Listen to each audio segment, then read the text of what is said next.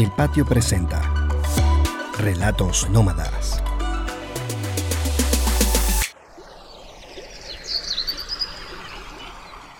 La sencillez. Hay mujeres que hacen grandes cosas, que merecen premios, que marcan destinos, se escriben sus vidas, las convierten en películas, pasan a la historia, pues. Hay otras cuya genuina sencillez es su verdadero aporte al mundo. Y es de ellas que quiero contarles hoy. Fui criada en una laguna cuando yo tenía, o sea, como seis años, una laguna que queda por Boca de Río llamada Las Mariti. Ajá. Ahí nos criamos nosotros con mi papá y mi mamá. Y mi mamá era pescador.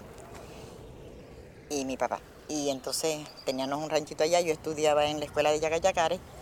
Y cuando llegaba la tarde, que mi papá y mi hermano estaban acomodando los trenes en la canoa, yo venía y me metí en esa canoa y me escondía. Entonces mandé a hacer mi canoa. Mi manera de pescar antes, yo tenía un motorcito.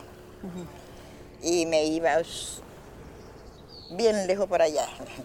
Había un muchacho que pescaba conmigo, que, era el motorista, como dice uno, o sea, el que me llevaba el motor, pues. Pero yo siempre en mi canoa pescando, iba conmigo. Pero después ese motorcito se rompió. Entonces ya a remo ninguno ahorita quiere pescar. Claro, o sea, los dueños de los trenes son los que pescan a remo, porque ahorita no hay motor aquí tampoco. Entonces yo, bueno, decidí, bueno, lo llevo entre el agua. Llevo mi canoa entre el agua, ta, ta, ta, ta, ta, ta. y después que llego a lo último allá, como se me hace más, porque de aquí para allá se me hace difícil por la brisa. Entonces yo me dejo ir caminando hasta allá. Entonces de allá la brisa me trae y empiezo ya mi trempo entre el agua, ta, ta, ta, ta, ta, ta, hasta que llego acá hasta la mitad, hasta, donde me llega el tren, pues. Ya después de ahí que termino de echarlo, entonces vengo yo, me agarro del tren, me monto entre mi canoa y entonces empiezo a, regresarme para atrás por, por el mismo tren para cuando las corchas a veces se entremeten y entonces se les hace nudo, entonces para irlo acomodando, acomodando. Ya cuando llego al final me vuelvo a venir, ahí sí uso el remo entre la canoa. Conocí a Eleonza, le dicen abuela Loncha, en la península de Macanao, en Margarita. La fuimos a buscar hasta su casa y ahí estaba, pequeñita. Loncha mide como unos 50. Flaquita, flaquita. Ella es pura fibra, muy ágil, derechita, con unos chores, unas chancletas, una franela y aquella piel en la cara con surcos, porque no son arrugas, son surcos, producto de sol y viento durante muchísimos años. El leonza debe tener como 70 años. Es verdad, ella siempre quiso ser pescadora. Tenía una moto con la que se iba desde su casa hasta la laguna de Arapano. La moto se echó a perder consiguió una bicicleta y se iba en bicicleta hasta la laguna de Arapano. La bicicleta perdió los cauchos, es una zona árida, sin un arbolito, bajo la chapa de sol. Pero no importa, el león se resolvió que hacía esa distancia caminando, 45 minutos todos los días del mundo para ir a pescar. Le robaron el motor le robaron la lanchita, le robaron el tren de pesca. El tren son esas mallas para pescar que ustedes pueden ver muchas veces junto a las rancherías de pescadores. Son muchas redes juntas para lanzarlas bien lejos y dejarlas allí toda una noche y después recogerlas. Loncha tenía también un ranchito ahí frente a la laguna de Arapano y una vez un viento muy fuerte se llevó el ranchito. Eran puras láminas de zinc. Pero bueno, el viento se lo llevó. Pero Loncha dijo, yo quiero ser pescadora. Y logró que un pescador de por allí mismo le prestara tres veces a la semana su lanchita y su tren de pesca y también su rancho. Con ella nos fuimos a pescar. Eso que ella dice que camina y lanza la red y ya está. No es que camina, es que te metes en aquella laguna que es de pantano y vas caminando y te entierras hasta más arriba de la rodilla y vas descalza. Y tú no tienes ni la menor idea de lo que puede haber en aquel fondo. Y así nos fuimos caminando, Loncha y yo, empujando aquella lanchita, aquel bote de madera, porque no tiene motor. Y lo fuimos empujando y empujando y empujando mucho, porque había que llegar hasta la otra orilla de la laguna para a partir de allí lanzar el tren de pesca y devolverse. Y en ese trayecto, Loncha me fue contando que ella se había separado del marido hacía muchísimos años, porque bueno, ese marido no servía para nada. Y que ella más nunca se buscó un marido. Y entre las cosas que me contó, me dijo, es que yo me echo mucho peo. Entonces yo voy caminando y pa, pa, pa, pa, pa. Entonces imagínese, mejor está yo sola. También me contó Loncha que ella se encomienda a su mamá y le pide a su mamá que la proteja mientras ella está en esa travesía de ir llevando el tren de pesca hasta allá, hasta la otra orilla. Me contaba también de la Virgen del Valle y de la felicidad que ella sentía de estar allí, aunque fuera esas tres veces a la semana. Así que estuvimos como una hora caminando por aquel pantanal, empujando aquel tren de pesca, aquel barquito lleno de redes. De regreso, Loncha me pidió que yo me montara en la lanchita y ella le iba empujando para ir lanzando la red. Una red que estaba absolutamente rota, desguañingada, esperolada en las últimas, pero esa es la que ella tenía y esa es la que estaba usando. Y ahí seguimos conversando y conversando y nos dieron las 5 de la tarde. Habíamos empezado a lanzar aquello como a las tres y media, 4 de la tarde, una cosa así. Y cuando nos regresamos, que ya habíamos lanzado aquella red, fuimos al ranchito del pescador que se lo estaba prestando. Puras láminas de zinc, el techo de zinc, una camita andrajosa con un montón de peroles encima y fotos de almanaque con mujeres desnudas. Porque claro, es el ranchito del pescador, no es el ranchito de loncha. Pero bueno, allí se queda ella y descansa un rato porque cada dos horas Loncha se va a parar a vigilar su tren de pesca, a ver si se ha pegado algo para sacarlo. A veces me dejo ir muy, mucho más allá abajo, lejísimo, lejos allá. Entonces por allá están unas matas, unos los árboles que llaman manglares.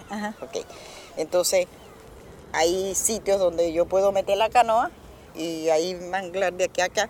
Entonces me llevo mi hamaca, guindo mi hamaca, tengo mi abrigo, tengo mi cobija y me quedo durmiendo por allá.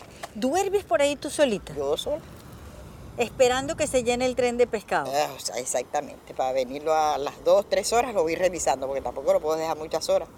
Entonces, cada dos, tres horas yo lo reviso. Me despierto, voy, prendo me tomo mi cafecito, me fumo mi cigarrito, me meto mi cigarro en la boca.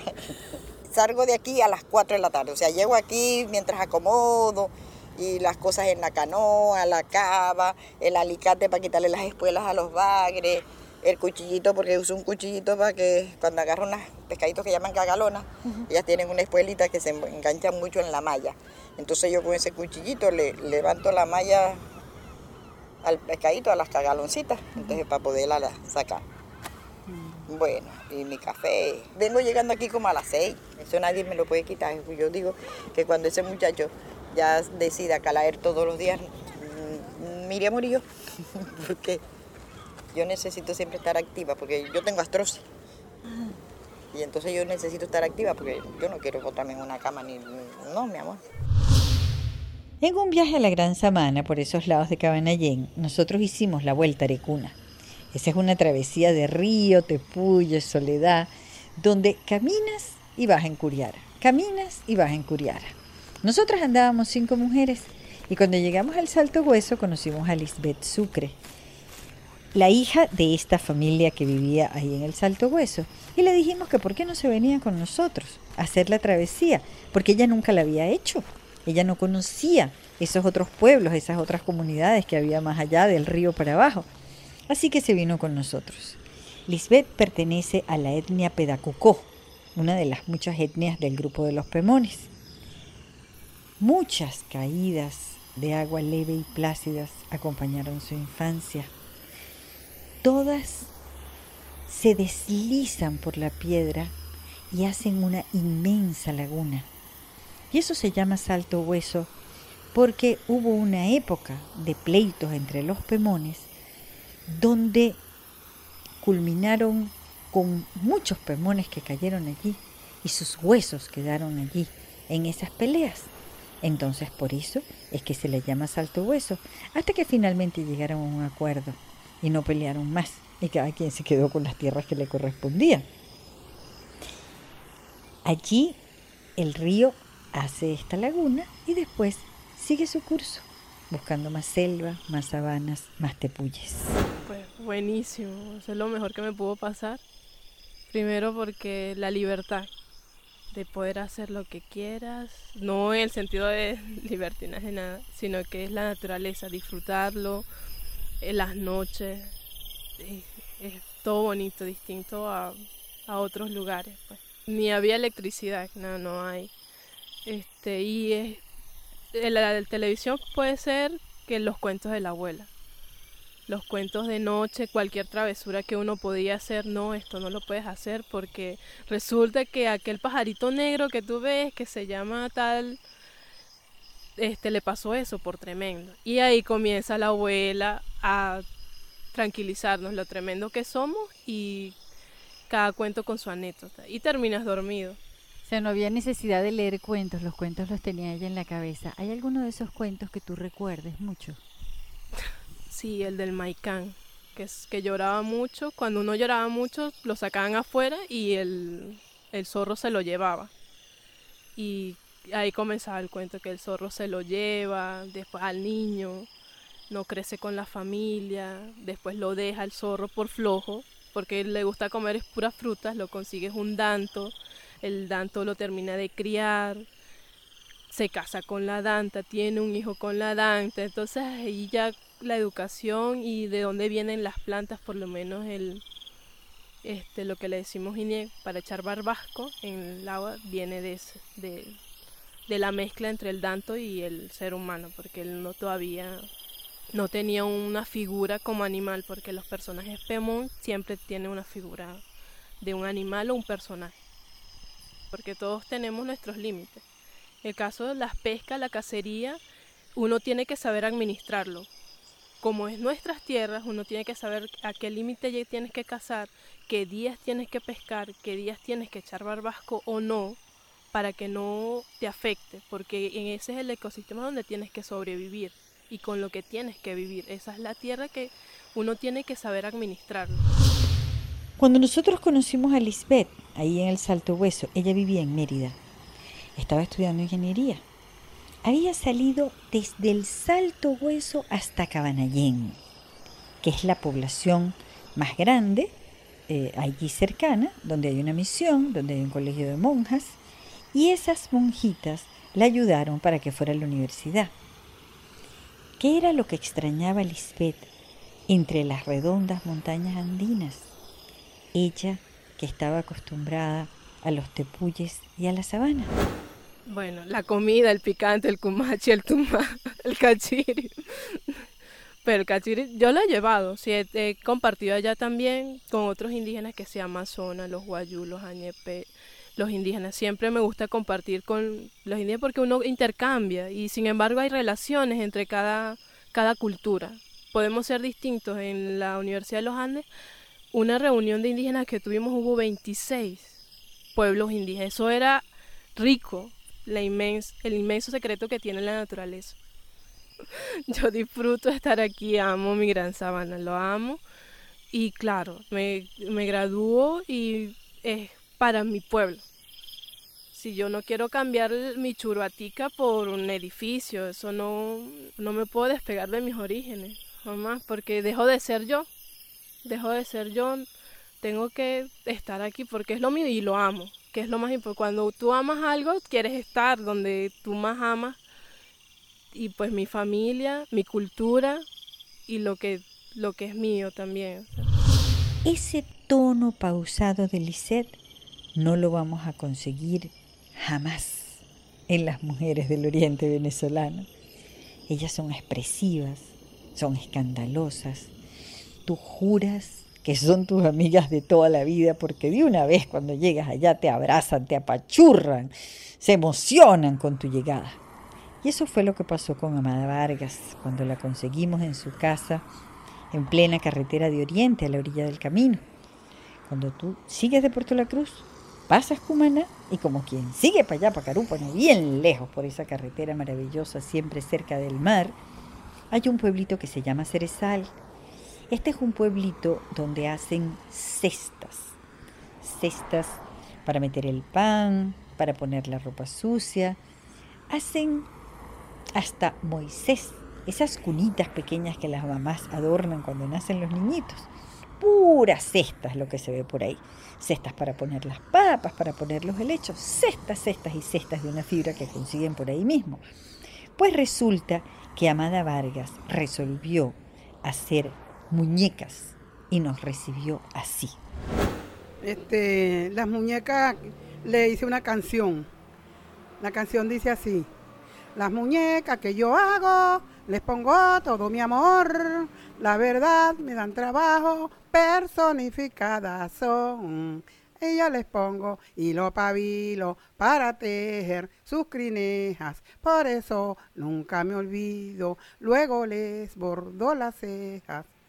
Sus cuerpos están cosidos, rellenos con algodón, la hembra lleva el vestido y el macho su pantalón. Y yo les pongo hilo pabilo para tejer sus crinejas. Por eso nunca me olvido, luego le bordo las cejas. Colencho trae las maracas, Celestino el tambor, Facundito con el cuatro y casi miro el acordeón. Les calcé sus alpargatas y también los sombreritos. Pensé que nada faltaba, Catalino el furruquito. Señora Perseverancia, usted luce muy bonita, vestida con elegancia y bailando la burriquita. Y yo le pongo hilo pabilosi para tejer sus crinejas. Por eso nunca me olvido, no, lo que me enseñó mi vieja. Deja ese recuerdo. Bueno, yo ah, nací en el llano y me crié. Era una niña de campo que corría por la sabana atrás de mi padre. Él se iba al, corral a, ordeñar y yo me iba con él. Me gustaba mucho cuidar la puerta, llevar al sujeto. Bueno, siempre atrás de mi padre. Cuando eh, lo miraba tan seco me daba tristeza por el ganado, que pasaba hambre, por los animales, todo. Y cuando estaba verde, pues para mí era una alegría, porque yo sabía que ya venía la primavera y ya el ganado, los animales iban a tener comida y todo eso. Y ya mi papá no estaba con aquella angustia, porque te sabes que en el verano siempre que está comprando alimento para darle, hay que estar buscando el agua, hay que, y en invierno no, eso se lo pone Dios todas las manos de, del ganado y de uno mismo. Llanerita, llanerita. Ese es el cantadito de las llaneras de los llaneros. Ella es Cándida Rosa Loreto Hurtado, con esa piel luminosa que parece que todos los días en la mañana cuando ella se levantara, se untara aceite de coco para que le brillara todavía más. Que es morena, pero es como aceitunada y siempre lisita. Es tímida, fresca y tiene esas facciones marcadas que parece que la hubieran cincelado. Para esa época, Cándida trabajaba en una posada por allá por Guardatinajas en el estado Guárico. Entonces estaba con su falda de flores ancha, su camisa con los hombros afuera y los faralaos y sus alpargatas. Y así recibía a todo el que llegaba en aquella posada con aquel tonito, con aquella voz, y te servía el desayuno y te ofrecía un guarapo de papelón con limón y caminaba y aquella falda iba sonando juez, juez, juez, juez y se meneaba para un lado y para otro. Y ella se reía con cada comentario que le hacías de lo bella que estaba, de lo fresca que era, de lo, de lo risueña, de lo genuina, de lo sencilla.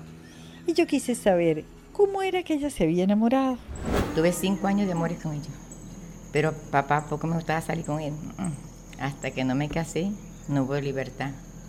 Él era un hombre muy tímido también, igual que yo. Pero entonces él siempre tuvo la valentía de hablar con mi papá. Cuando él habló con mi papá, yo me encontraba en Margarita con una hermana mía que ella vendía ropa y llevaba Margarita. Cuando vine mi sorpresa, mira que el hombre habló con tu papá, ¿verdad? Entonces mi papá me dijo, ah, así que cambia las cosas, eso está por ahí que si va, yo le permiso que haya una fiesta, usted, no, no me gusta eso. Bueno, yo me casé un 16 de abril del, del 80, del 80. No, bueno, una fecha sencillamente. Me casé por el civil y por la iglesia. Bueno, estoy hasta presente, todavía estoy con mi esposo, gracias a Dios, de blanco todo y corona. Bella y hermosa. Parece, y bueno, tuve mis tres hijos, gracias a Dios. Los eduqué, porque yo decía, no, uno tiene que ver ayuda a sus hijos. Bueno, bueno, gracias a Dios son profesionales, los tres. Es un hombre, bueno, pues, que lo diga la señora Severera que lo conoce ya en dos años, maravilloso, trabajador, sencillo. De lo, bueno, pues lo que yo le diga, eso me lo hace. Sí, muy bueno. Se va por ahí a trabajar y viene a darme vuelta, que sea en la tardecita cuando llegue del trabajo. Sí, muy bien. Yo le doy gracias a Dios por unos padres que estuve y por un marido que tengo, y mis hijos, que no son muchachos, siempre están pendientes de mí, todo esto nací en el llano y aquí me quedo. Tantas cosas bellas que tiene el llano que me gusta todo. Los joropos, algo que el ganado, bueno, que siempre hay, pero no como en el llano. Siempre hunde más el, el ganado, las cosas animales en el llano. Los joropos. Muchas cosas bellas, hermosas. Conmovida con Cándida, sigo por ese pueblo de guardatinajas a ver si me consigo una tinaja. Díganme ustedes si ese nombre de guardatinajas no es una belleza. Guardatinajas. Esos nombres sonoros que tenemos por aquí en tanto pueblo. Nos dijeron que había una señora que armaba unas rumbas de joropo por allá, por un caserío. Así que nos fuimos para allá, para ese caserío, cruzando maizales, el ganado que pasaba de un lado a otro, los corrales, el llanero que va pasando con su caballo, arreando ganado por ahí por esos montes.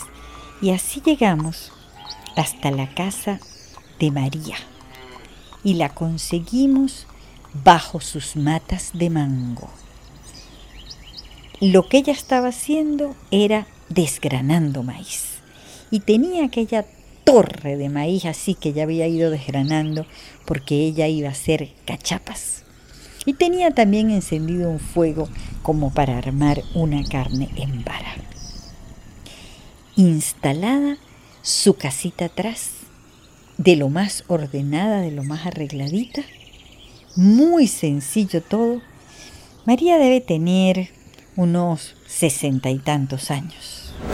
Mi orgullo es trabajar en el campo, tenderle a mis animales, para agarrar hacer fiestas los fines de semana, hago, dulce, hago arroz con leche, hago cachapas, hago chihuire, hago cochino frito y a mí me gusta mucho trabajar. Y vivo aquí tranquila con mi esposo y mis hijos que me vienen a visitar todos los días, estamos aquí juntos, nos reunimos y hacemos reuniones buenas, comemos carne asada y, y aquí vivimos feliz, gracias al Señor, estamos bien y seguiremos trabajando entre Dios nos dé salud, pues, vida y salud porque soy llanera. Y me gusta salir, a las fiestas. Y si no los bailo, los joropos aquí, cuando hago las fiestas aquí en mi casa, las salgo por ver en esas fiestas. Me echo mis emparrandadas. Me gusta bailar puro joropo, arpa, joropo apretado. Nací con esa estrella de, de ese, de ese, es como el cantante, que el cantante nadie lo enseña, sino que aprende porque le gusta, ¿verdad? Y, así, y sale con ese de la cabeza y a mí, bueno, me gustó desde pequeña bailar oropo, yo aprendí con un picocito de esos que salían de antes, ese es mi orgullo, ese es mi, me encuentro, la gente me aplaude, la gente me, no, me, hace, se acerca a mí a verme bailando porque yo bailo bien, pues, hasta la gente reconoce que yo bailo bien el joropo. Me han hecho hasta eso que llaman que los ponen a, bailar y le, dan un premio. Sí, yo lo hice bastante, bastante a mí me daban premio por bailar joropo con otro parejo. Y nos ganaban un, un real, ganamos. Y eso era un orgullo para la gente, ah, no, me aplaudían. ¿Tu marido también baila joropo? ¿A él le gusta que tú bailes joropo?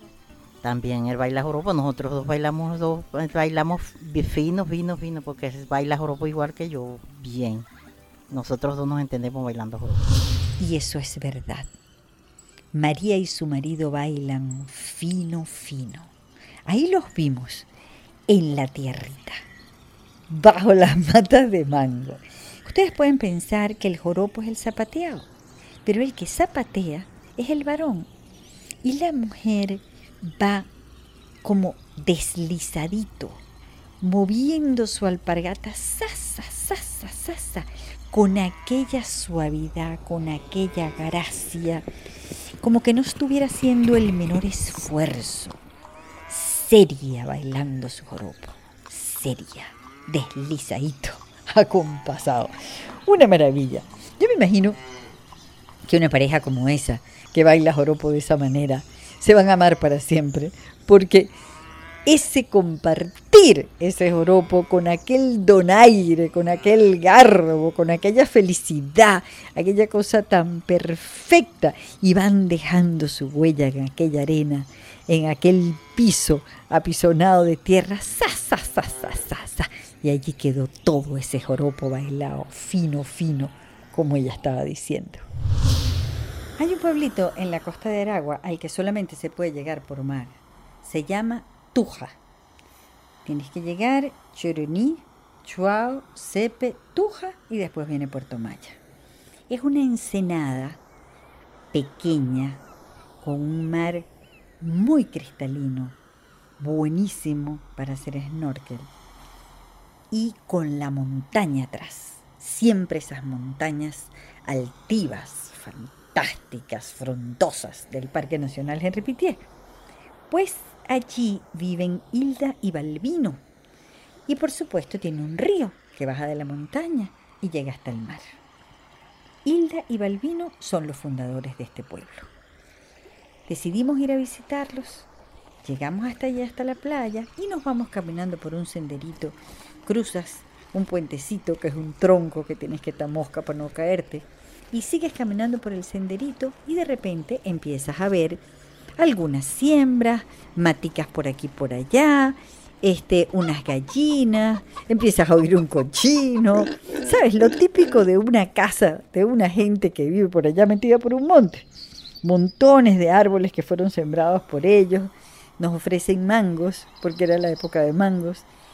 Para los venezolanos, comer mango es empatucarse tú agarras el mango y le quitas la concha así con los dientes, fuas, fuas, fuas, y le vas quitando la concha, sobre todo si es un mango de hilacha, y te vas hartando, porque no hay otra expresión, te vas hartando aquel mango fantástico, y el chorreado del mango se te viene por el cuello y se te viene por los brazos y te llega hasta el codo, y no te importa porque el plan es que nadie se va a comer solamente un mango. Tú te comes cinco mangos, ocho mangos, tres mangos, pero te comes un montón de mangos y después te quedan aquellos dientes pelúos, llenos de hilachas y tienes que tener un hilo dental a la mano. Pero después que te has hartado todos los mangos. Nos dimos una hartazón de mangos allí con Hilda y Balbino eh, para que, bueno, para que nos echaran la historia de cómo es que ellos habían llegado hasta allá, ese sitio tan re lejos, y cómo era que se habían quedado. Ellos ya deben estar como en los 70 y algo, y siguen juntos. Una belleza. Se acompañan en sus achaques.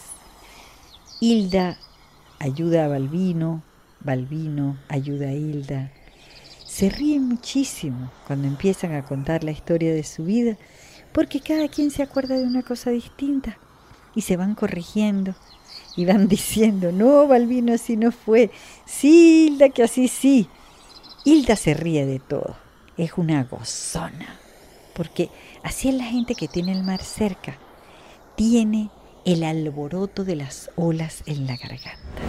Balbino, ¿cómo es que empezó a llegar la gente aquí a Tuja? Sí, del puesto esos puertos por ahí. Bueno, entonces llegamos nosotros cuando Pérez Jiménez, ya nosotros estamos aquí metidos.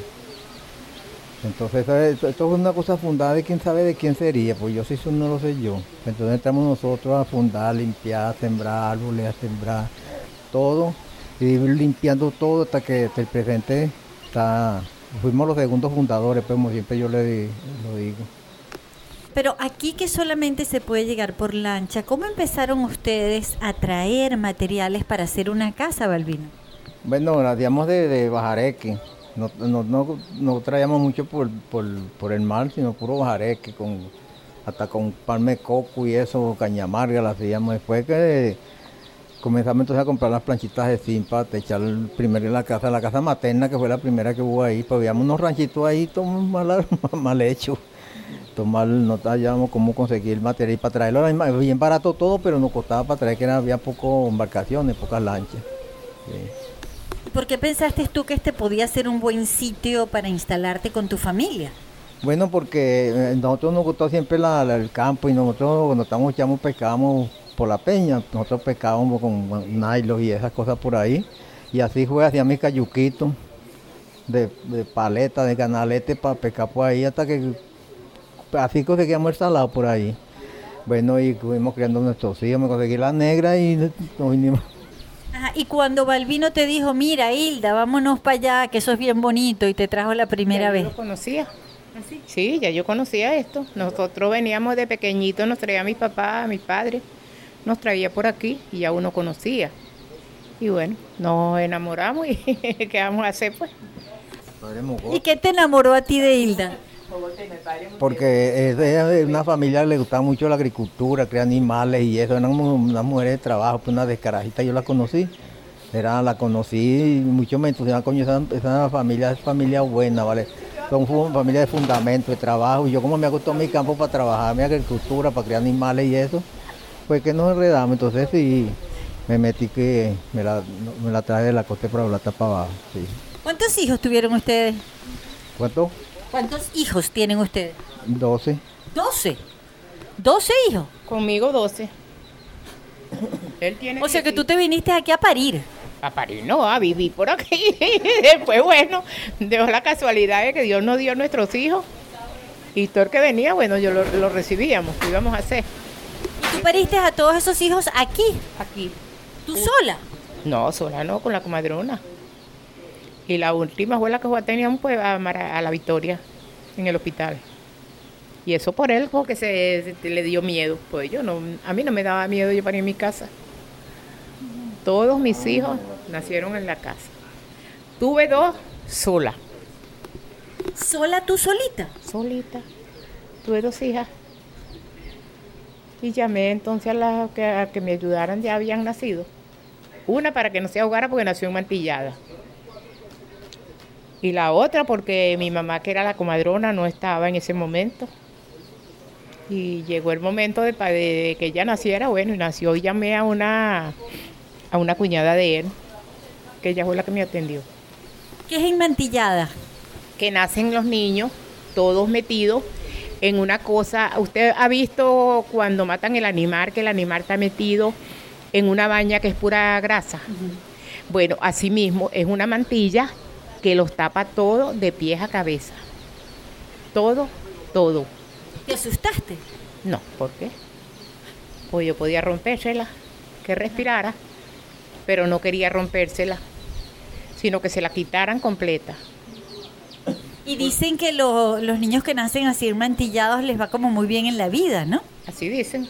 ¿Y, yo- a ella cómo le fue? Y yo creo porque le ha ido bien, gracias a Dios. A mis hijas le, mis hijos le han ido y le ha ido bien. Yo he tenido tres hijos mantillados y todos. Gracias a Dios. Les ha ido bien. ¿Te gusta vivir aquí, Hilda? Como usted no tiene idea. La ciudad no me gusta. Para nada. Y el campo, esto por aquí, que es lo más sano que hay. Más ninguno. Le pregunto que si por aquí hay encantos. Sí, señora, que hay- por allá hay encantos. Muchos encantos para la Laguna Gata, para la Laguna Negra, la Laguna Corva, este, ¿cómo se llama la otra laguna? La, la- la Calzona. Por ahí, por todo eso, eso pierden la gente, las lagunas. A veces, a veces que cuando, cuando estás en una securana y calle llovinita, pues pierde, se pierde uno del camino. ¿Y quiénes son los encantos? Esos son de, como de la tierra, esos son los amos del agua. Esos son los amos del agua. En cualquier parte hay encantos, que haya agua. Como por allí hay un, en el pocito. Ahí se lleva un encanto, al final Tokio le robó el espíritu. Eso no es que llevan la gente, sino que le roban el espíritu. Y por ahí arranca Edita, contando de los encantos. Pero ustedes saben cómo nos conseguimos a Edita. En el pueblo de La Puerta, que está en el estado de Trujillo, muy cerca de Valera, hay unas montañas que rodean todo ese pueblo. Por una de esas montañas íbamos nosotros subiendo en un Toyota, en un Toyota de esos viejos. Y era una cuesta tan malandra, tan fregada, que había que subir con la mocha. Y por ahí vimos a Edita caminando, pero a paso firme, casi de marcha, sa, sa, sa, sa, con su falda de flores como con rosados y verdes y amarillos, y una camisa también de flores, pero más menuditas, que tenía el fondo negro y las florecitas pues un poquito más claras, abrochada hacia adelante, la falda como a mitad de la pierna y unos zapaticos eh, como de como con una cocuiza y trenzados amarrados adelante. Su cabeza blanca, despeinada, con una cola, sabes, como un moñito hacia atrás y aquella chapa de sol. Y Edita no tenía sombrero. Y cuando la vemos subiendo, nos paramos y la, le ofrecemos la cola, porque ella conocía al muchacho con el que yo andaba. Y le dijimos, bueno, está bien, nosotros te llevamos hasta la casa. Les voy a decir, lejos la casa, lejos. Pero ella iba por su cuesta y ella venía de llevarle una comida a su marido que estaba en un CDI, en una de estas cosas médicas por allí, y ella había ido a llevarle la comida porque el señor estaba enfermo y no había conseguido transporte para arriba. Así que ella, bueno, subía y bajaba esa cuesta normal. Edita debe tener como unos setenta y tantos años. Ágil, derechita. Yo creo que a Edita no le debe doler absolutamente nada de tanto subir y bajar esa cuesta. ¿A usted alguna vez se le ha llevado un encanto? No, yo estuve sufriendo güey, con esos momoyes. ¿Por qué? ¿Dónde sufrió con los momoyes? Aquí mismo, yo no podía llegar aquí a la casa porque eso me corría piedra ya con lo que encontraba. Esta casa era de teja y tuvimos que comprar zinc porque eso la acabó. Porque ellos no le hacen mal a nadie, pero hay gente que los trabaja. ¿No es verdad que sí? Y dice la gente que no hay gente mala, ¿Cómo es eso de que la gente los trabaja? Porque le hacen mal a la gente y entonces trabajan con ellos para que la gente se friegue. Viva sufriendo, exactamente. ¿Y cómo hizo usted para, para espantarlos, para que no la molestaran más? No, yo tuve cinco años que yo no podía llegar aquí. Y llegaba, me sacaba la comida Adela parada como, como un animalito. y cuando llovía me arropaba en material y me estaba por el monte. Porque eso era piedra de arriba y piedra de abajo. Y de donde quiera salía la piedra y no había a nadie. Ah, y el cuento que le voy a echar a un señor que iba para Piñango. Eso fue, eso fue una cosa muy cierta. ¿Usted ha escuchado esa historia? Del hombre que se fue para Piñango y se quedó dormido ahí en, en la Laguna Gata. Y entonces se privó. Él se sentó a almorzar y, y no supo más de, de- y amarró la mula en una mate frailejón. Y entonces al otro día despertó, pero él fue a una, iba a una fiesta, pero fue a la fiesta a la Laguna Gata. Entonces que, que parrandearon mucho allá y le daban de comer y le echaban cigarros y todo, y una, un, un encanto le, dijo que no, que no comiera ni bebiera. Cuando ya fue la noche, que ya salieron de la fiesta, eh, que le dijo, ¿usted quiere dormir afuera o adentro? Que dijo el hombre, no, afuera. Entonces que le tendieron una cama afuera. Y cuando despertó al otro día estaba donde, donde había amarrado la mula. Y él, que, él es que cargaba una cajeta de esa de, de cacho. Y entonces la, la mujer se la cambió por, por una de oro. Cuando fue a comer chimó era bosta que cargaba en la, en la, en la, en la cajeta. Así. Pero eso es que era así la cajeta de oro. Y el hombre se asustó tanto que de allá mismo se volvió y no fue nada para Piñanco. Pero ellos no le quisieron hacer mal porque lo sacaron. Porque si él se hubiera quedado adentro, se queda allá. Se le hubiera cerrado la puerta y bueno, pues. Y allí dejamos a Edita viviendo con sus momoyes, viviendo con sus aparecidos, y nos fuimos a otra montaña, por allí mismo, a buscar una cascada que se llama Pan de Azúcar. En esas andábamos atravesando muchísimas siembras, siembras de hortalizas, esas siembras que son en barranco, que tú no entiendes cómo se mantienen y además la gente trabajando siempre en ese barranco para sacar la cosecha, para sembrar, para abonar, para acomodar la tierra, para arar. Por eso es que no pueden usar tractores, tienen que hacerlo con bueyes y lo hacen con bueyes. Al fondo ves la puerta. Ese pueblo que se llenó de zulianos buscando refrescarse de los vaporones esos con los que conviven junto a la chinita. Y por ahí conseguimos a Dulce María. ¡Qué mujer tan bonita! ¡Qué ternura! En esos campos las mujeres se ponen su vestido y se ponen un pantalón abajo para paliar el frío con sus zapatos y sus medias gruesas. Se amarra un pañuelo en el cuello y se cala un sombrero así bien hondo que se amarra también con otro pañuelo. Y ahí la encontramos conversadora, contenta, expresiva. Y por supuesto, nos tenemos que bajar a conversar con ella un rato. Pues me consigo a la señora Delia María, por aquí, caminando por estas montañas, subiendo de la puerta. ¿Qué es lo que usted anda haciendo por aquí? Cortando ramas. ¿Y para dónde lleva las ramas? Las ramas las llevo para el mercado. ¿Son ramas de qué? De remedio, la rúa. Ajá. Eso sí, diga usted, y aquí asistiendo a las maticas. ¿Y para qué sirve la ruda? La ruda sirve para muchas cosas, para baños, para tomar, para todo, para todo sirve. ¿Usted se cura con pura rama? Bueno, en veces vamos al médico y en veces con ramitas, ¿qué más se va a hacer? Si no, es que ahí tengo eneldo, que también es muy bueno para el estómago. ¿Y qué tiene por aquí sembrado? ¿De qué es esta Apio, siembra? Apio y maíz, ¿no? El pedacito aquí abajo. Aquí, ¿Cómo se llama por aquí? pan de azúcar. Ah, sí. Sí, señora. ¿Y usted ha vivido siempre por Yo aquí? he vivido siempre aquí y tuve siete hijos. Siete. Sí, señora. Y ya todos se casaron. Uno pues se fue con Dios y seis me quedaron. Pero bueno, las cosas de Dios hay que aceitarlas. ¿Y usted vive aquí solita? No, con mi esposo y mis hijos que trabajan aquí. ¿Y cuántos años tiene ya casada? Tengo 50.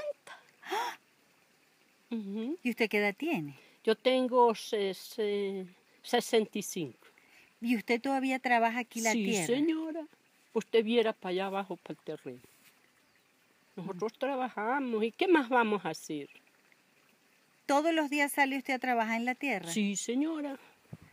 Ay, me está enseñando las manos que ya se las vamos a retratar. No ve, mire, como, ¿para qué vamos a negarnos nosotros que no trabajamos la de cultura? Ajá, y sentimos obreros. Mm. Cuando están los muchachos trabajando y yo también siembro maticas. ¿Y quién se va a tener a que puro le estén dando el, el esposo de uno? No, como él dice, uno tiene que aspirar a tener algo. Bueno, ya tiene su casa y su tierra y su siembra, ¿no? Eso sí, eso sí. Un rancho que es lo que tengo. Porque no ves, es un rancho. Pero ¿qué se va a hacer? Pero bonito. Uno tiene que conformarse. Y bueno, y, le damos gracias a Dios que aquí es todavía Sí, señora. Aquí vive tranquila. Sí, yo vivo aquí tranquila. Nadie me molesta. Y yo digo que es mejor vivir uno en los campos. ¿Así? Sí, señora. ¿Por qué? Ah, porque usted sabe que uno se entretiene más fácil. Porque si uno tiene una gallina, la está espantando. Si tiene una vaca para estarle cambiando la cabulla, pues en eso se entretiene. sí, en eso se entretiene. Uno se entretiene viendo los animales. ¿Y qué vamos a hacer allá abajo? Puros sentaditas mirando el quien sube y el quien baja. Y mirando los carros. Y aquí no, porque aquí sembramos ocasión a matica. Se nos ofrece comernos cualquier cosa y tenemos de dónde agarrarla. ¿No cree? Sí, señora, eso sí es verdad. Mm. Bueno, eh, yo siempre les digo que por donde anden tienen que hablar con la gente. Sí, Dígame usted si no tiene razón aquí la señora. Sí, señora, eso sí es verdad. Y yo digo, y si uno no tiene del bolsillo para estar corriendo para la bodega, y a veces encontramos y a veces no encontramos. Tenemos que calarnos esas madres colas. Y aquí no, porque bueno, al tener la arepita, con algo no la comemos. Eso sí es verdad. Sí. Es verdad. Sí, señora. Bueno, entonces la voy a dejar aquí con su quehacer y nos vamos a ir a conocer una cascada. Ok, yo le voy a decir por dónde. Ah, ok, ahora le dice entonces, Omar sabe. Sí, se- ah, el señor sabe. Él sabe. Ah, entonces no tengo para qué darle explicación eso. Loncha, Lisbeth, Amada, Cándida, María, Hilda, Edita, Dulce María. Son las mujeres que me consigo por estos caminos, que me cuentan sus vidas, conversaciones femeninas, abrazos cálidos, historias que voy guardando, voces anónimas, relatos nómadas. La más genuina sencillez es su aporte al mundo.